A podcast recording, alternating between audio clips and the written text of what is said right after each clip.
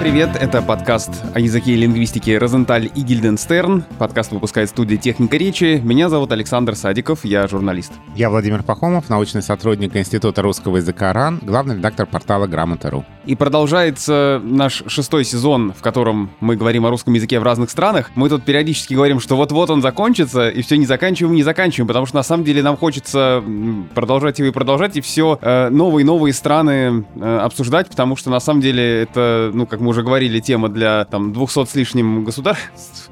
вот, мы, конечно, не 200 выпусков сделаем, но э, какое-то количество. Поэтому, да, сезон действительно э, завершится. Я думаю, это произойдет в ноябре, и завершится он ответами на ваши вопросы, которые вы присылаете на почту подкаст собака техникаречи.студио. И нам пришло уже много писем, в том числе после нашего недавнего выпуска об Украине. Я бы сказал, шквал разных мнений повалился на нас. Было бы странно, если бы их не было, да. Да, и мы про них, конечно, в последнем эпизоде поговорим. Но сегодня у нас другая страна, другая тема. Это Европа, и это страна Испания. Будем говорить о русском языке в Испании. Начнем наш разговор через минуту, а пока анонс нашего подкаста «Калькулятор», новый сезон которого стартовал в октябре. Как подготовиться к кризису, многие примерно представляют. Но куда вкладываться, если делать ставку на то, что все будет круто? Какие сектора, технологии, компании могут оказаться перспективными и принести прибыль? VR, космос, электрический транспорт или солнечная энергетика – Кажется, за всем этим будущее, но и риски для инвесторов также велики. Во всем этом будем разбираться вместе в пятом и, пожалуй, самом позитивном и футуристическом сезоне подкаста «Калькулятор». Меня зовут Назар Щетинин. А меня Андрей Ванин. Полеты в космос здорово. Как это монетизировать? Ты людям-то что рассказываешь на Ютубе? Про ПНБ, там, про дивиденды, про Роскапитал. Да, я смотрю даже сразу видно, что ты мои ролики не смотришь, конечно. Нет, нет, нет, смотрю, смотрю. Даже у меня внутри где-то живет россиянин, который хочет с тобой поспорить. В общем, а, мы про мир такой более безопасный, более экологичный. Счастливый. Да. Более счастливый, да. Ты вот считаешь, что все играть будут? Я бы очень хотел так встретить старость. Ну, видимо, так и встретишь. Калькулятор выпускает студия «Техника речи». Слушайте подкаст в любых удобных для вас приложениях. И обязательно подписывайтесь, присылайте нам вопросы и оставляйте отзывы. О русском языке в Испании мы будем говорить с Юлией Амлинской. Она преподаватель русского языка как иностранного, руководитель онлайн-школ и администратор сообщества преподавателей РКИ в Фейсбуке. Юлия сейчас с нами на связи из маленького э, города под названием Убеда. Юля, здравствуйте. Добрый вечер. Здравствуйте. Расскажите, а где, где находится этот город и как вы там оказались? Город находится на юге Испании, в э, автономной области, которая называется Андалусия. Русские знают эту автономную область в основном по Малаге и Марбелье. Я живу совершенно не там. А сама автономная область огромна. Я живу в провинции Андалусии, которая называется Хаэн и в маленьком городе этой провинции э, под названием Убеда, действительно. Мне очень жаль, что русскоязычные не знают об этом городе, потому что он является достоянием человечества ЮНЕСКО, а в связи с тем, что э, в нем очень много примеров э, архитектуры испанского возрождения, средневековой архитектуры, практически это город-памятник.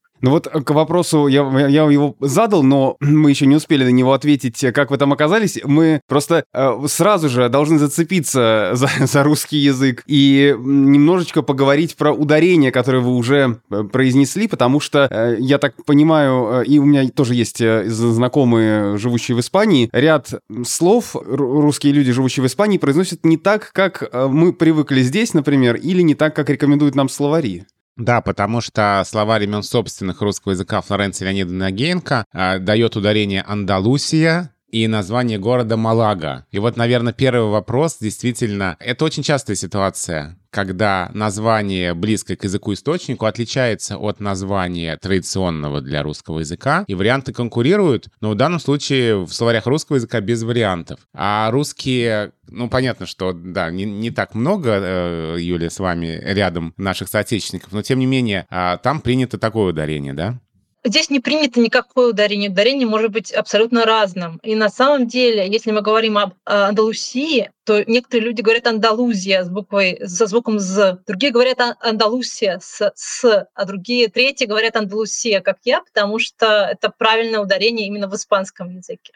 Ну и Малага, да, то же самое. правильно Малага. И я надеюсь, что в русских словарях будет Малага тоже.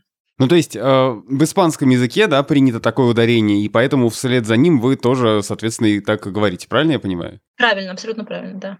Я ведь помню, что еще с названием Гренада-Гранада тоже а, были вопросы. Гренада, Гренада, Гренада моя. И еще э, на грамоте были вопросы об ударении в названии города Кордова-Кордова, где тоже там есть э, вот эти разные э, случаи. Но вот в данном случае по-испански как? По-испански Кордова, да? Ну, по-испански э, нет редукции, поэтому Кордова, да, Кордова. Мгм. Вот здесь интересно, что здесь, да, русский язык а, принял тот вариант, который соответствует языку-источнику, и в том же самом словаре имен собственных Агенко, где Малага и Андалусия, там Кордова. То есть в данном случае норма такая же, как в испанском, да. Да, да, это соответствует испанскому варианту, а Кордова есть еще в Аргентине тоже, и там тоже Кордова, соответственно. Да, и словарь это тоже отмечает. Вот интересно, как в одном случае название принято такое более традиционное для русского языка, отличающееся от испанского, а в другом случае название соответствует испанскому языку. Может быть, здесь дело в том, что этот город, а, который мы знаем как Малага, и мы еще вино оттуда знаем, может быть, вино мы узнали раньше,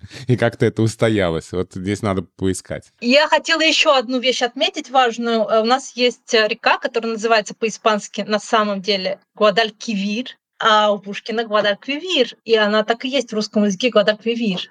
Это еще одно такое наблюдение. А Гренада, Гранада, да. И сейчас все-таки Гранада, а не Гренада. Ну да, это вариант, э, который э, у нас благодаря песне э, распространился. А, конечно, Гранада, мне кажется, даже сейчас, если где-то в прессе, еще где-то, конечно, Гранада Конечно, будет. Гранада, да. Чтобы не, не отходить далеко от вот различий, в том числе в ударениях, вот моя знакомая, которая э, живет в Испании, она э, живет в Хересе. И напиток, э, который делают там, она называет тоже херес. При том, что, конечно, для русского уха э, и для жителей России привычнее называть это хересом. Но она, опять же, поскольку она туда переехала, и она там э, ассимилировалась, да, она произносит херес так, как это произносят все в Испании. В словарях русского языка только херес, да, без вариантов. По-испански это, да, это херес, и, соответственно... Да, вы, вы говорите о том, что есть определенное влияние испанского языка на русскоязычных, которые здесь живут. Да, да, оно есть.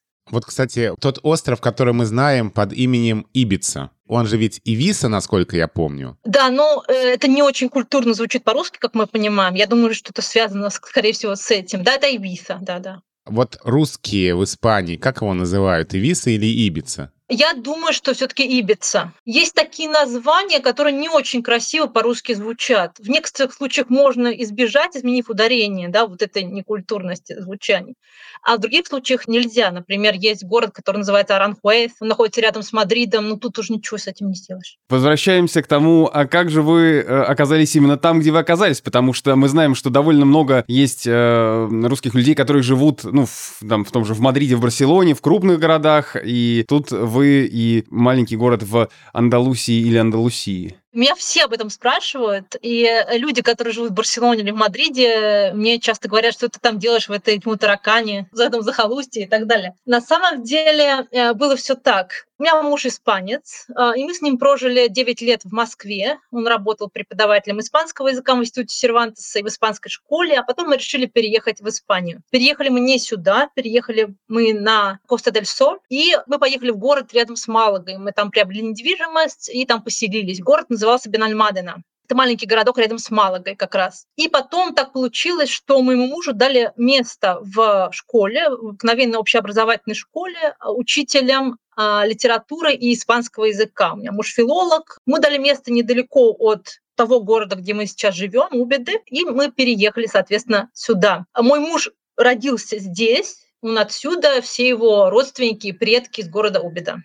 Вы сказали, что в вашем городе не так много лю- людей, говорящих на русском языке. При этом мы знаем, что в Испании есть довольно много людей, которые говорят на русском языке. Где, э, может быть, у вас есть какие-то наблюдения, данные, где вероятнее всего можно встретить человека, говорящего на русском в Испании? Пожалуй, в трех основных точках Испании. Это Барселона, прежде всего Мадрид и как раз э, южное побережье, Малага, Марбелья. А кто эти люди, э, которые говорят на русском языке? Это иммигранты, это те, у кого там бизнес, это те, у кого там недвижимость. С кем можно встретиться, говорящим по-русски в Испании? Можно встретиться совершенно разными людьми из разных мест в России, и не только из России, соответственно. А очень много в Испании украинцев, белорусов, русскоязычных. И очень люди тоже очень разные. Есть люди, у которых действительно есть бизнес в Испании. Есть э, люди, которые по какой-либо причине решили в Испанию переехать и устроились работать в языковые школы, университеты, хотя таких меньшинство. И вот в Марбелье, например, есть много э, жен обеспеченных э, русских, мужья остались в России имеют там свой бизнес или являются там чиновниками и так далее, а жены живут в Марбелии в своих домах, дети учатся обычно в британских школах. То есть контингент очень разный, очень разный. Есть и э, люди из маленьких городов, которые переезжают в Испанию нелегально и э, остаются в Испании. Многие из них работают, например, уборщицами, нянями, э, делают маникюр и так далее. Парикмахерами работают. Ну вот говоря о том, какие места в Испании, э, скажем так, с наибольшей вероятностью там мож, могут оказаться люди, говорящие на русском, я тут нашел э, методом э, гугления, скажем так, э, что есть город Терривьеха, который называют самым русским городом в Испании. Такой э, курортный город, э, но э, на самом деле это, конечно, некоторое, как мне показалось, преувеличение, потому что, с одной стороны, там действительно много э, россиян, там порядка трех тысяч человек, и есть даже реклама на русском языке, я видел видео в интернете, где показана прям реклама недвижимости, большой билборд, все на русском языке там. Но граждан эм, Марокко еще чуть больше, немцев еще чуть больше, а британцев вообще 13 тысяч. Вот, то есть, наверное, сложно говорить о том, что это прям полностью э, русский город, но правда, наверное, что есть э, там действительно большая русская диаспора. Я забыла действительно про этот город, я забыла про Аликанте, Торревьеха находится рядом с городом Аликанте, э, на, это другое побережье, э, тоже Средиземного моря, соответственно, и там да, много русских, много э, русских школ, да, это правда. На самом деле началось все это в 90-е годы, когда известные чиновники начали покупать недвижимость как раз в Торревьехе, и туда подъехали и, и другие. Вы сказали, что у вас муж испанец.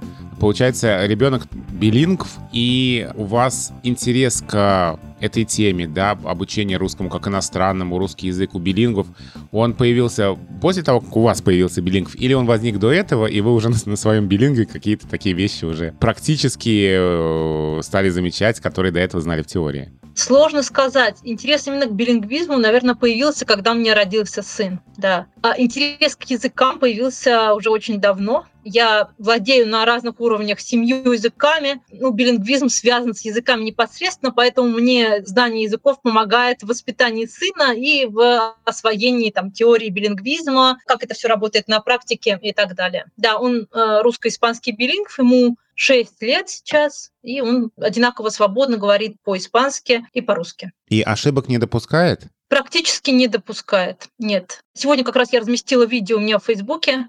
Он рассказывает о придуманном им э, хищном растении. Э, можно увидеть, да, что он мало ошибок допускает. У него есть некоторые логопедические проблемы, связанные с шипящими, э, типичные для билингвов. Есть у него иногда интерференции. Интерференции у него случаются, когда он сильно устает. И в испанском языке, и в русском языке. То есть он начинает э, испанские конструкции переносить на русский язык и наоборот. Но это бывает достаточно редко. Акцента нет. Вот у меня сейчас вопрос э, к вам в вашей ипостаси как специалиста по билингвизму. Что самое сложное в обучении ребенка билингва? Для преподавателя или для родителя? А расскажите и про то, и про другое. На самом деле проблемы, которые возникают у преподавателя и у родителя, похожи. Самая главная проблема, которая появляется, это проблема мотивации к освоению русского языка и к освоению русской культуры.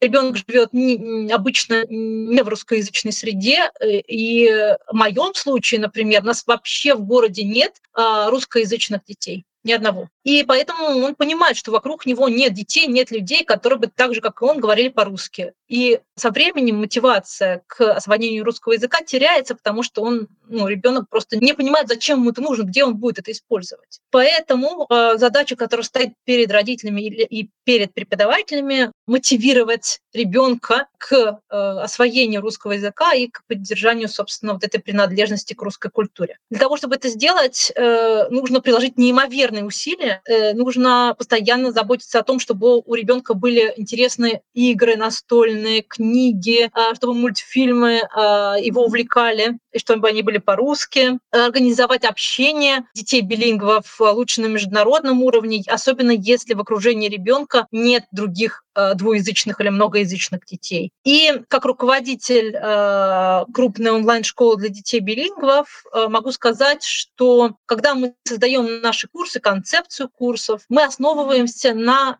внутренней мотивации детей. То есть мы не говорим так, вот мы сейчас должны учить русский язык, потому что ребенок этого не понимает, почему он должен учить русский язык, тем более, что вокруг него э, русскоговорящих детей иногда не бывает. Мы говорим так, да, вот сейчас мы будем с тобой рисовать комиксы или создавать комиксы на компьютере, например, на русском языке. У ребенка изначально был интерес к комиксам. Э, это его внутренний интерес. Это не, не внешний интерес э, такой вот «учи русский» и все. Через комиксы мы, соответственно, а, тренируем и устную речь, и письменную речь, потому что ребенок вписывает реплики персонажей в комиксах.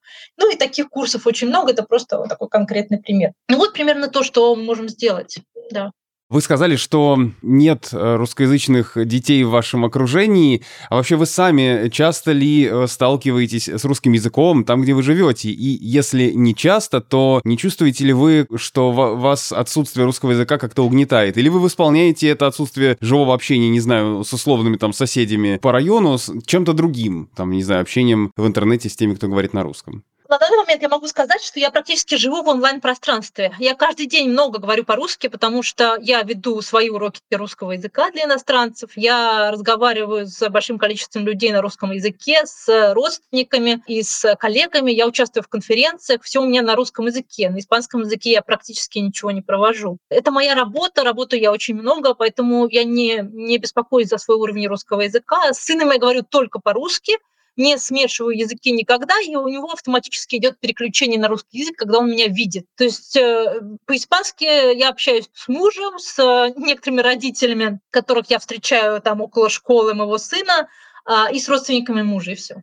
У меня такой вопрос, навеянный воспоминаниями о выпуске о русском языке в Австралии, где Яна Белова рассказывала нам, что она со своим ребенком, э, ну тоже она старается поддерживать у него русский язык и специально использует какие-то разговорные слова, просторечные слова, э, жаргонные слова, слова из своего детства. Она использует выражение без «б», э, и у нее ребенок знает, что там жадина, говядина, что там сибирское, я опять забыл. Ну, соленый огурец. Соленый огурец, да, потому что она родом из Сибири. Вот вот э, вы стараетесь использовать в, в общении с ребенком какие-то такие обиходные словечки, чтобы такая живая русская разговорная речь у него тоже была? Обязательно. Я использую обиходные словечки. У нас, кстати, в Москве турецкий барабан, как известно, и он не знает никакого соленого огурца, ни пустой шоколадины, как в Петербурге. Э, да, безусловно, я стараюсь использовать э, и фразеологизмы, и коллокации специально, да, чтобы он их тоже знал. Ну и, конечно, мы это берем из литературы. Например, сейчас мы читаем замечательную книгу Эно Рауда, эстонского писателя, про муфту, полботинка, маховую бороду мы все помним эту книгу с детства. И я ее помнила просто как хорошую книгу, если честно. А сейчас я начинаю обращать внимание на то, что перевод этой книги прекрасен. Там очень много фразеологизмов, э, причем тех, которые мы используем в разговорной речи повседневной. И это замечательно, потому что он таким образом их осваивает. Мы еще закрепляем с ним, с сыном, а, лексику, которую мы в течение дня освоили. То есть у нас есть слово дня и потом слова недели. Мы это повторяем потом. Мы расширяем лексические поля разные. Такой приведу смешной пример. Недавно мы шли по улице, и мне вдруг пришло в голову, что мы можем а, обсудить э, ну, заброшенные дома, да, какие-то поврежденные дома. То есть мы там э, эту лексику рассматривали тоже. И потом мы перешли на поврежденную там одежду, то есть линялые, какие-то там растянутые и все такое, да, но это вот тоже такое лексическое поле, которое ему очень понравилось. Происходили ли какие-то с вами случаи вот во время вашего пребывания и пока вы живете в Испании, которые были бы как-то связаны с русским языком, но, может быть, что-то неожиданное? Ну, то есть где-то он вам пригодился, или вы внезапно где-то встретили русский язык там, где его совершенно не ожидали? Сейчас сложно что-то такое вспомнить, что мне пригодился, но он мне пригождается каждый день, потому что с ним связана моя работа. Если бы я не работала преподавателем русского языка как иностранного, не владела бы школами, у меня бы в Испании не было работы, потому что ситуация тут Э, с работы совершенно катастрофическая. В нашем городе 43% безработных. И могу сказать, что здесь люди в основном связаны с сельским хозяйством, с оливковыми деревьями, ну и с э, другими посадками, да. Я тут э, могу сказать, что в мою единственную поездку в Испании, которая продолжалась две недели, я,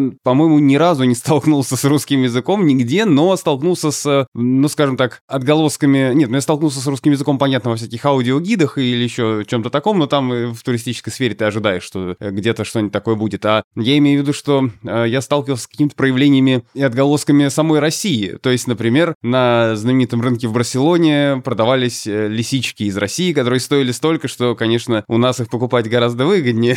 Знаете, я, я вспомнила один случай, который как раз со мной произошел здесь, в Убеде, что очень странно. Э, я тоже пошла на рынок и увидела, что за одним лотком продавщица, я к ней обратилась, оказалось, что у нас кубы, и она спросила меня, откуда я. Я ей сказала, что я из России, и она начала пытаться со мной говорить по-русски. Оказалось, что когда она была маленькой на Кубе, она изучала русский язык. И она вот очень обрадовалась, э, э, потому что между Россией и Кубой традиционно хорошие отношения. И с тех пор я хожу покупать э, овощи и фрукты только к ней. Я бы хотел вернуться к теме русского языка в Испании. Несколько лет назад у журнала «Русский язык за рубежом» был спецвыпуск «Русистика в Испании», который открывался статьей о русском языке в Испании и в Гранадском университете. Как раз профессора Гранадского университета, потому что Гранада — один из ведущих центров славистики в Испании. И, собственно, вот что там было написано. В отличие от стран-соседей, Франции, Германии, Италии, которые издавна имели культурные связи с Россией и традицию преподавания русского языка, в Испании культурные исторические контакты стали развиваться только в 50-е годы 20 века. Ну, то есть не так давно получается. Недостаток тесных политических, торговых и культурных отношений повлиял и на изучение русского языка в высших учебных заведениях и школах. До 50-х годов русский язык не преподавался в вузах и в настоящее время не присутствует в программах средних школ. В конце 50-х, начале 60-х годов начинается преподавание русского языка в так называемых государственных школах иностранных языков часто при университетах. В настоящий момент русский язык преподается на факультетах переводчиков в университетах Гранады, Валенсии, Аликанте, Лас-Пальмас, Саламанки, Сантьяго де Компостелло, Вига, Коруния, Леона, Севилья, Малаги, в университете Кадиса и в других городах. То есть, получается, традиции преподавания русского языка в Испании — это 50-е, 60-е годы. Ну и, конечно, Гранадский университет. А автор статьи здесь вспоминает Конгресс Мапрял, который был в Гранаде в 2015 году и который э, здесь в этой статье назван самым значимым событием в истории испанской русистики. Я помню тот конгресс, и очень много действительно было новостей, и очень значимым, а, очень таким ярким было это событие и в русистике, и в жизни Испании, наверное, тоже. Кстати, Андалусия, получается, что Андалусия — это вот э, там, где вы, ну, ну не Гранада, ваш город, а другой, но все-таки вот этот регион — это один из центров вообще изучения преподавания русского языка в Испании. Да, так и есть. Я на самом деле хорошо знакома с специалистами из Гранадского университета, преподавателями, с э, организаторами русского центра при Гранадском университете. Я также знакома с преподавателями из Кадиса. Это правда, да, Гранадский университет очень, очень силен в русистике. Правда э, и то, что в средних школах в Испании нет русского языка, в отличие, например, от Италии. Это, я считаю, плохо. А во Франции не знаю, какая ситуация. Знаю, что в Италии намного больше интерес к русскому языку, чем а, в Испании. Есть еще в Испании сеть школ, которая называется ну, по-испански официальные школы языков. По сути, это ну, на, такие народные школы для всех, для взрослых.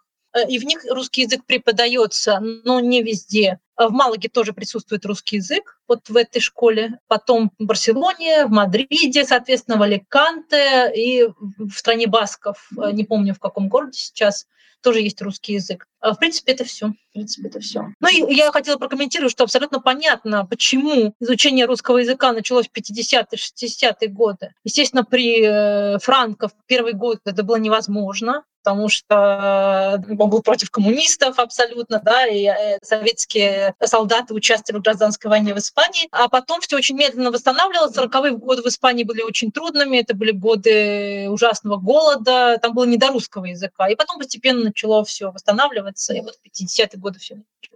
А как присутствует и присутствует ли образ русского языка и России в Испании? И э, вы давно обучаете испанцев русскому языку. А что испанцы знают о нашей стране? И как они воспринимают русский язык? А какие трудности у них при изучении русского языка? Получается, у меня в одном вопросе много вопросов, но интересно вот э, а, восприятие испанцами и русского языка, и России, и что именно для жителей Испании является самым трудным в русском языке? Сложный вопрос, потому что испанцы, так же как и э, россияне, э, очень разные. Более культурные испанцы больше знают о России, соответственно. Э, многие интересуются э, революцией, периодом коммунизма. Многие интересуются русской литературой. Сейчас, можно сказать, бум переводов русских писателей на испанский язык. Недавно был переведен Гроссман, например, очень хорошим переводчиком. То есть культурные испанцы интересуются музыкой. Конечно, известен Чайковский, ну и, другие, другими композиторами тоже интересуются. Глинка, например, жил в Испании, в Гранаде какое-то время, и Глинку в Гранаде хорошо знают. Затем, да, вот история России, в основном революция и коммунистический период, потому что в Испании много людей, которые сочувствуют э, коммунистам и таких коммунистических левых взглядов.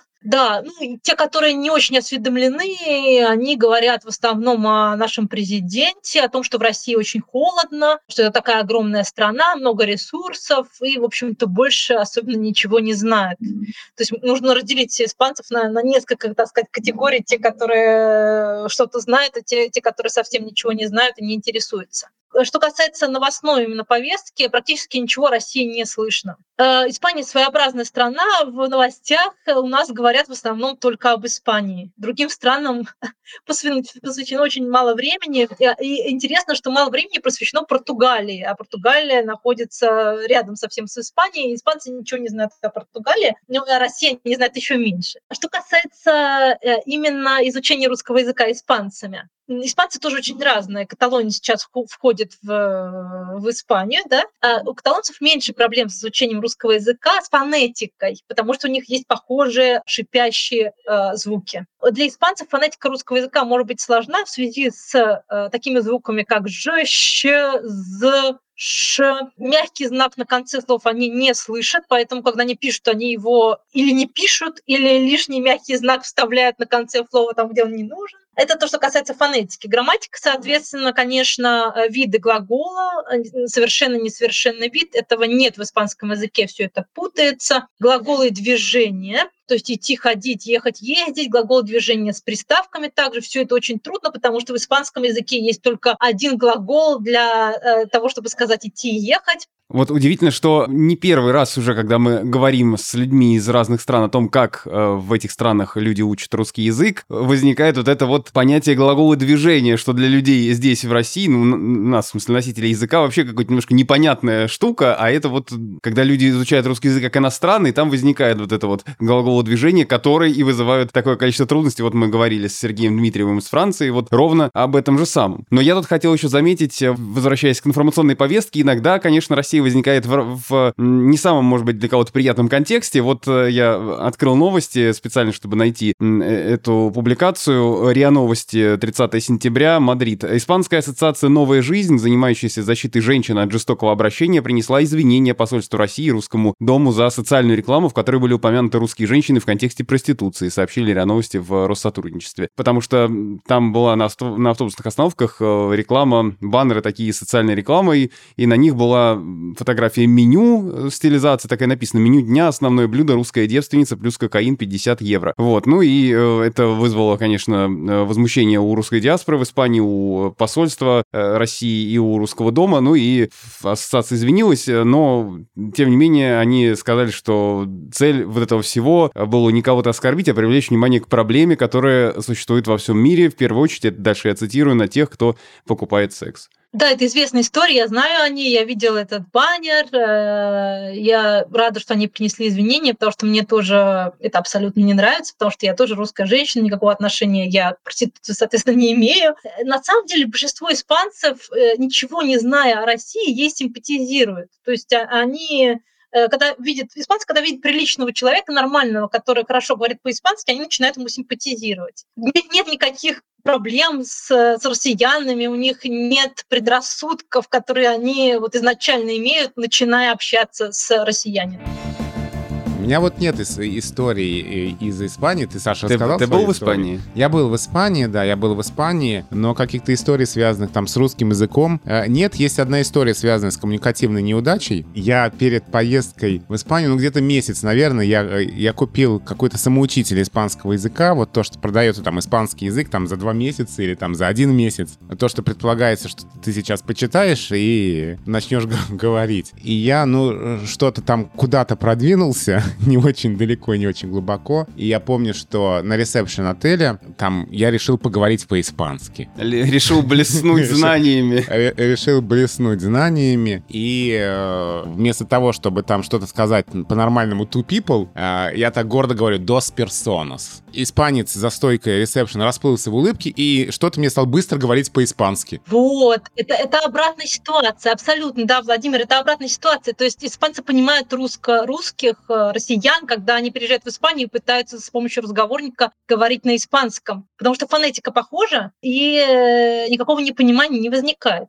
И сама испанская фонетика, она не очень трудная, за исключением некоторых звуков, которые тяжело даются россиянам, русскоговорящим. Ну вот после того, как он мне что-то сказал очень быстро и бегло на испанском... Ты сдался. Я сдался, я пролепетал «но компрендо» и сказал «English, please». Потому что испанцы очень, испанцы очень любят, когда с ними говорят по-испански. Э, они не очень хорошо владеют английским языком обычно. Когда человек пытается с ними общаться по-испански, для них это большая радость. Они думают, что он уже говорит хорошо. И они начинают рассказывать, много рассказывать. Ну вот я как раз и попался тогда, да. На самом деле у меня историй таких вот связанных с русским языком а, в Испании немного, зато у меня есть истории связанные с э, жизнью моего мужа, испанца, в Москве. И здесь есть очень интересная, конечно, история, не совсем лингвистически, на стыке лингвистики и культурологии. А, предметы, которые его удивили э, в России, это обыкновенная наша ложка с дырками. Ну, ложка, да, э, шумовка. Только не большая шумовка, а ложка с дырками. В Испании такого предмета не существует. А он очень удобный для вылавливания, да, оливок, там, горошка и так далее. И он, он сказал, что эту ложку мы в России не оставим. Мы купим несколько и в Испанию увезем. Вот, Юля, я понял, что нужно спросить у человека, живущего в Испании. Вы сказали про ложку для вылавливания оливок. Различаете ли вы оливки и маслины? Потому что а, это один из самых частых вопросов, чем это отличается одно от другого. И в бытовом сознании а, здесь у нас в России, в бытовом сознании маслины — это то, что черное, оливки — это то, что зеленое. Как у вас? В испанском языке нет разницы, нет разных слов для маслин и для оливок. Это одно слово, только они называются черные оливки и зеленые оливки. Они должны сказать два слова. Тогда все понятно сразу становится. Кстати, это разные сорта оливок, которые используются с разными целями. После разговора об Испании, конечно, хочется побежать срочно достать запрещеночки, какой-нибудь хамон, э, оливки хорошие. Откупорить бутылочку вина испанского, да, оливки, хамон, вино, да, и включить... И перечесть «Женитьбу Фигаро», конечно, тут в рифму было бы, но это не, не та страна, да. да. И перечесть э, Дон Кихота. Перечесть Дон Кихота, ну и можно перечесть Пушкина, потому что Пушкин ведь очень много сделал для того, чтобы так романтизировать образ Испании в русской да. литературе. Шумит, бежит, Гладар Квивир. Да-да-да, мы вспоминали эту фразу, и, в общем-то, может быть, именно с Пушкина как раз и началось такое открытие Испании для, для русского читателя. Это интересно, конечно, очень, потому что Пушкин никогда не выезжал за границу, у него была всемирная отзывчивость, о которой говорил Достоевский, это правда. Большое спасибо. Сегодня мы говорили о русском языке в Испании с Юлией Амлинской. Она преподаватель русского языка как иностранного, руководитель онлайн-школ и администратор крупного сообщества преподавателей РКИ в Фейсбуке. Большое спасибо, Юля, что рассказали нам, как у вас там в Андалусии, как вы говорите, что там происходит и вообще, что происходит с русским языком в Испании. Спасибо. Спасибо большое. Спасибо. Это был подкаст Розентали Гильденстерн, который выпускает студия «Техника речи». Я Александр Садиков, журналист. Я Владимир Пахомов, научный сотрудник Института русского языка РАН, главный редактор портала «Грамота.ру». Пишите нам письма на почту подкаст собакотехникаречи.студио. Не забывайте помечать, что это письмо в Розентале Гильденстерн, потому что на эту почту падают письма и в другие наши подкасты. Ну и если вы вдруг послушали уже все, что у нас выходило, и ждете наш следующий выпуск, который будет через неделю, послушайте действительно другие наши подкасты. Например, подкаст «Калькулятор», который недавно стартовал об инвестициях, и его нынешний сезон об инвестициях в будущее. В какие компании вложиться нужно уже сейчас, чтобы получить через какое-то количество лет лет хорошую выгоду, дивиденды, прибыль и что-то такое. В общем, Назар Щетинин и Андрей Ванин знают об этом гораздо лучше меня. Спасибо и до встречи.